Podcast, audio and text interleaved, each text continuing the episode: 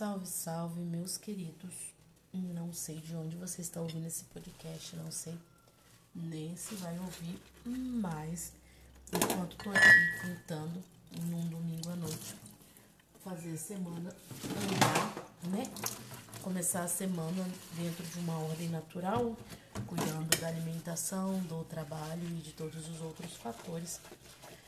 Tem cá comigo alguns pensamentos que vem me incomodando ou vem brincando comigo nos últimos tempos. Então vocês vão ouvir aí alguns barulhos que não são música de fundo, na verdade são pertencentes a uma rotina.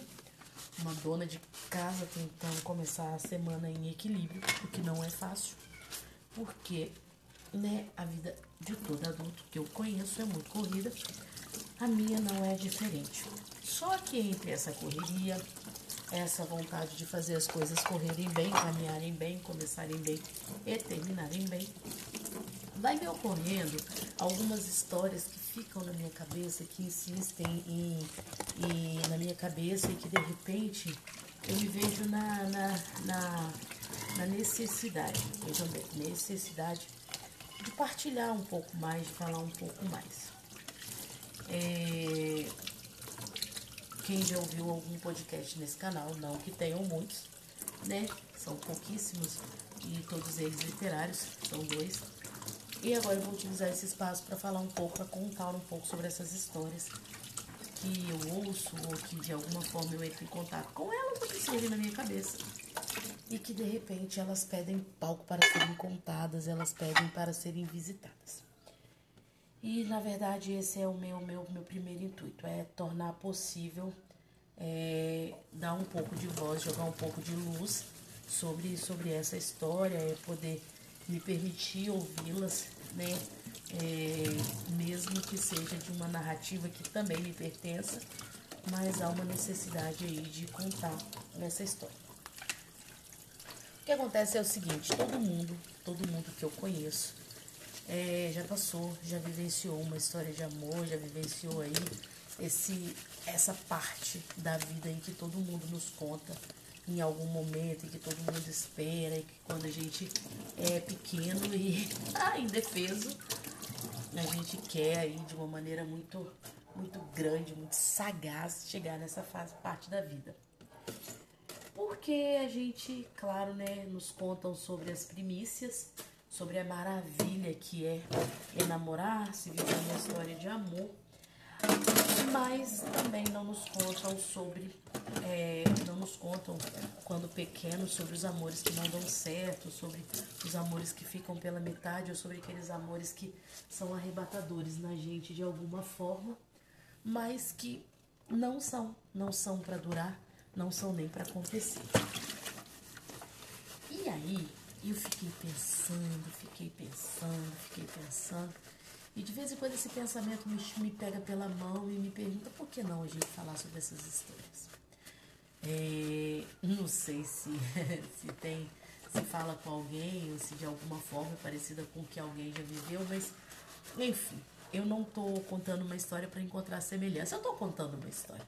Eu estou contando uma história e o ato de contar história para mim é muito importante. O ato de contar história para mim é muito importante porque eu sempre convivi com a literatura, eu sempre gostei muito de literatura e eu acredito que aos poucos esse universo também ele se desenha em mim, né? Ele fala comigo de uma maneira muito única, muito unilateral. E eu me rendo, eu me rendo, eu sou uma rendida dentro dessa questão. Eu, eu, eu, eu escuto essas histórias, eu partilho dessas histórias no meu íntimo e, e eu aprecio, né? Então, é, talvez eu, eu, consiga também falar um pouquinho. Não sei se eu tenho, se eu tenho essa desenvoltura, não sei se eu consigo fazer isso, mas vamos lá. A personagem é, dessas minhas histórias, eu vou chamar ela sempre de ela. Ela, outra menina, não, ela, a pessoa. É o meu, é o meu pronome neutro aí, eu vou assumir como meu pronome neutro para eu, eu associar então a pessoa. Então, se vocês acompanharem aí a saga dos próximos, dos próximos, dos próximos podcasts e não entenderem direito sobre o que eu estou falando, dá um, dá um, dá um retorno lá, volta nesse podcast para você compreender que ela, o tempo todo eu estou me referindo a pessoa. Pessoa, eu não vou fazer uma identificação de gênero, porque não é necessário, até porque eu não sou uma pessoa que me identifico com gênero, eu não, não acredito que eu seja esse tipo de pessoa. Eu gosto de pessoas, eu me, me envolvo com pessoas, eu acho pessoas interessantes e, e aí o resto é com vocês, né? Mas eu, eu gosto de conhecer pessoas, eu gosto de, de, de, de ver com olhos bem amplos, então eu vou me referir a todo outro, independente de qualquer coisa, como ela, porque ela é ela a pessoa, ok? Então, eu sei que quando a gente, quando a gente tá lá na, na infância, que a gente quer viver esses amores lindos, né, que fazem parte do, dos contos de fadas, nem para todo mundo. A gente pensa, sonha, idealiza o amor e é aquela coisa maravilhosa. Não. É inegável que o amor é uma coisa sublime, subliminar, linda e maravilhosa. Não podemos tirar essas caracterizações do amor, porque o amor não é senão outra coisa a não ser beleza. Claro que os anexos do amor, que são aqueles sentimentos que dão sustentabilidade ao amor, eles não, nem sempre eles têm toda essa beleza, eles têm toda essa plenitude, eles têm toda essa sublimação. E aí são por causa desses sentimentos, desses anexos aí que a gente acaba conhecendo também e caracterizando o amor de outras formas. Não está errado, porque se, se, são, se são sentimentos que dão sustentabilidade ao amor e se eles existem também para além, então eles também fazem parte disso que chamamos de amor, certo? Então, é, então a gente sempre tem nesse, nesse, nesse ideário aí, a gente sempre imagina, a gente sempre é, romantiza ou cria o amor dentro de uma perspectiva que é muito ampla, que é muito bela, que é muito linda, né? Eu acho que dificilmente a gente se apaixona por alguém e a princípio não consiga ver é, beleza, beleza é, é, nesse sentimento. Claro que depois, se o amor não é correspondido, se o amor é correspondido e acaba, se, se enfim, as situações que envolvem o amor elas não são favoráveis, a gente também tem uma tendência natural de descaracterizar, de começar a enxergar o amor também por outras vertentes. Isso não está errado porque, como seres humanos, sentimos muitas coisas eu não estou aqui para discutir filosoficamente as características do amor. São sentimentos comuns que, embora a gente é, que não vai sentir, às vezes olha e pensa que, que, que não deva sentir, mas enfim, a gente sente e sente com, com toda força e sente com toda, com toda, com toda intensidade. E não há aquele que não passe por isso, né? O amor, na verdade, ele não começa e não é um mar de rosas e também tem momentos que ele é, ele é muito mais que um mar de rosas. E aí, ai, eu tenho pensado sobre isso. Estou apaixonada? Não, não estou apaixonada. Ou talvez esteja também, não sei. O amor, a paixão é o quê? É um estado de alma, um estado de espírito, é um estado do corpo. É uma necessidade proeminente de sentir, é, de estar vivo, ou é só uma necessidade proeminente de se interessar por algo que, que ganha destaque maior do que todas as demais outras coisas e viver isso por alguns dias, é, caracterizando a felicidade como algo maior qualquer outra coisa, enfim, não sei. Mas a grande verdade é que tem ela, aquela pessoa que me faz tecer histórias que. Ai, eu não sei se de um ponto de vista romântico eu não sei se de um ponto de vista altruísta ou não sei se de um ponto de vista pessimista, porque muitas vezes ele é pessimista, muitas vezes ele é altruísta, muitas vezes eu não sei nem determinar o que ele é. Mas a grande verdade é que tem uma pessoa ou que te, ou teve uma pessoa que de repente me fez ver o mundo de outra maneira. Não. Eu não sei se eu me apaixonei por ela ou se ela se apaixonou por mim ou eu não sei se nós tínhamos tantos sentimentos que a gente não conseguia caracterizar, se era só. Enfim, não tem nome para dar.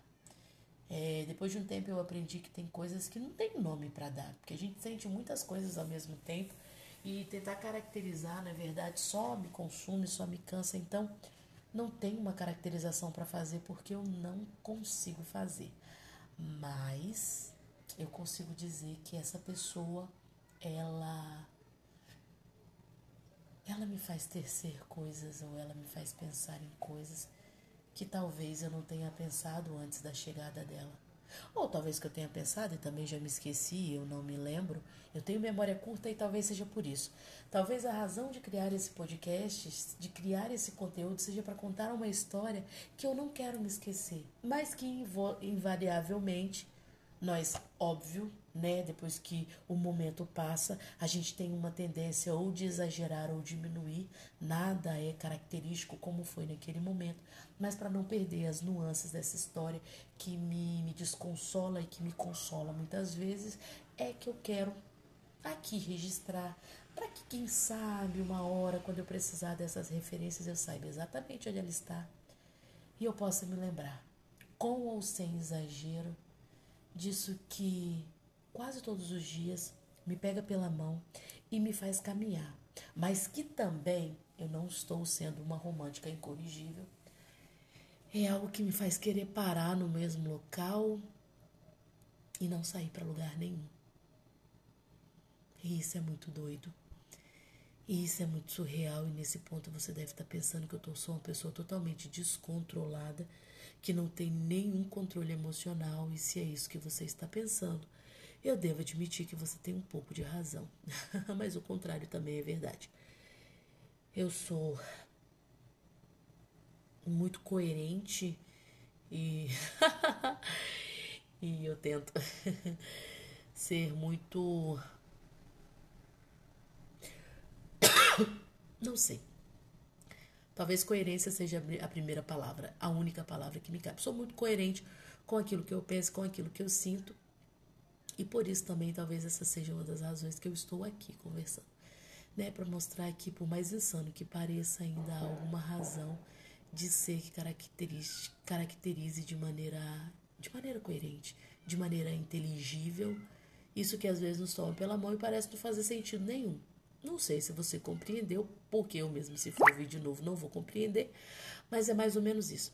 Se quiser saber como se desenrola essa aventura e como acontecem essas coisas aqui dentro da minha cabeça e às vezes no meu coração, senta, puxa uma cadeira, uhum. senta e fica muito à vontade, porque daqui para frente eu vou te contar uma, uma história. Eu espero que você goste. Salve, salve galerinha, bom dia. Hoje eu vou trazer para vocês um pouquinho da história da menina que roubava livros, falar um pouquinho sobre a menina que roubava livros, que é um livro e também uma adaptação cinematográfica. A história se passa na Alemanha nazista, do ano de 1939, é, durante ali o período da Segunda é, Guerra Mundial. É, Liesel e o seu irmão, eles são enviados para Moschin, onde uma família é, os adota simplesmente por interesse financeiro.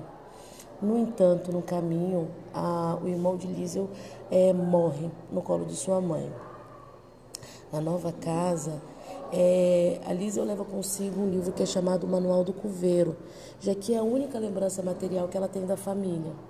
É, sendo assim, Hans, o pai, o pai, o pai adotivo da Liesel, começa a ensinar ela a ler, porque Elisa não sabia. E assim ela passa a reconhecer o poder da palavra e da escrita. Após isso, Lisa então começa a roubar livro que os nazistas querem destruir e também a escrever o seu próprio livro. E como resultado, ela começa a compartilhar o poder da linguagem com Max. É... Em um determinado dia, o Hans, que é o pai adotivo da Liz, ele é levado para o exército por tentar ajudar um segundo judeu. É, quando ele volta para casa, a, a rua onde eles viviam é bombardeada e fica completamente destruída. No entanto, Liseu consegue escapar da tragédia porque estava no porão escrevendo. Os personagens da, da menina que roubava livro é Liseu Meminger, que é uma garota tímida, guiada pelas palavras e impressiona a morte por ter sobrevivido à tragédia. Já seu pai adotivo, Hans Huberman, era pintor, tocava acordeão e adorava fumar. Uma das coisas que chamou muita atenção nesse livro é que justamente a Liesel chama muito a atenção da morte. Então, o narrador dessa história é a morte. A morte conta a história de Liesel, de Liesel Memminger. É, Rosa Huberman, que é a mãe adotiva da Liesel, ela tinha a habilidade de irritar quase todas as pessoas que encontrava. Outro personagem que era peculiar é, era o Rub Steiner. Ele era obcecado pelo atleta negro norte-americano Jesse Owens. Gostava muito de correr, passava tempos correndo, imaginando vitórias na sua cabeça. O Marx Van Burg, é, Vanderburg, ele é o judeu que vive escondido no porão das casas, da casa dos Huberman. E durante a sua estadia ele acaba se tornando um grande amigo da Liesel é, e desenvolve um enorme carinho por ela. Ele se torna seu amigo secreto porque ninguém pode saber que ele estava ali, porque na verdade ele era judeu, era período do, da, do, da Alemanha nazista, né? os judeus tinham que morrer porque o Hitler acreditava numa raça ariana e pura, então ele estava dizimando a população de judeus. Durante todo o percurso da leitura, a narração é feita pela morte, como já mencionei, que se torna o narrador personagem e ele está ciente sobre tu, é, é, é, ciente em relação a tudo que acontece com si mesmo. Porém, ele não tem um total conhecimento do mundo externo à sua volta. Então, é, na história, a, a morte, então ele vai tentar convencer o leitor de que a vida vale a pena. É, Zuzak, que é o, o, autor do livro, ele nos transmite uma ingenuidade é, muito grande em plena Segunda Guerra Mundial e de uma maneira maestral. Por quê? Porque a história ela passa por uma perspectiva de os olhos de uma criança. Não tem maturidade para lidar com o momento que o mundo estava vivendo, com toda a brutalidade do nazismo. É, quando se pensa que o autor já esgotou toda a sua criatividade, ele surpreende com novas reflexões inusitadas e de pura é, ironia lírica. E apesar do livro não explorar muito a parte histórica da época, ele deixa muitas referências para o leitor saber se situar. É, vale ainda ressaltar que A Menina que Roubava Livros se tornou um best-seller pelo The New York Times, foi traduzido para mais de 63 línguas e vendeu mais de 16 milhões de cópias. O filme que é uma adaptação do livro, né? Mas não apresenta a morte como narrador. É, mas ainda se trata de um filme que é instigante e honra a memória dos leitores. O diretor peca, talvez, por não arriscar tanto quanto o, o Marcos Suzaki, o autor do livro. Ele, o, o livro tem muito de um lirismo não linear. Vale a pena assistir o filme. O filme foi lançado em 2014. A Fox comprou os direitos autorais da adaptação em 2006, mas demorou a realmente fazer a adaptação. O filme custou cerca de 35 milhões de dólares e tem duração média de 131 minutos. A história, que foi adaptada para o cinema, teve como diretor o Brian Percival, foi é, roteirizada por Michael Petroni e as gravações foram feitas em Berlim pela 20 Fox. É, uma das coisas mais, mais, mais incríveis do livro, do filme, é que ele tem uma trilha sonora lindíssima, lindíssima e deliciosa. E a, a, a fotografia do filme é de tirar o fôlego. Vale muito, muito, muito a pena ler, vale muito, muito a pena assistir o filme, porque eu, como leitora e como amante do cinema, é, me senti imensamente tocada pelas duas obras que fazem manifestações artísticas diferentes em torno de um mesmo enredo. Então, assistam, vocês não vão se arrepender.